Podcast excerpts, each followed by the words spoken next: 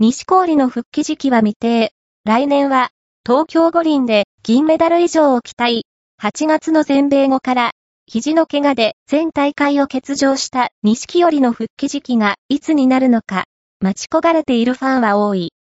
現段階では復帰時期が明確になっているわけではないが、先月の記者会見で、錦織は1月か2月になると言及した。つまり、ここから考えれば、年初の国別対抗戦 ATP カップだけではなく、最初のグランドスラム全豪オープンも欠場する可能性が高い。ただ、錦織は、リハビリはここまで順調とも述べ、このまま問題なくいけば、少なくとも2月初めのニューヨークオープンには復帰できる見込みであることを明かした。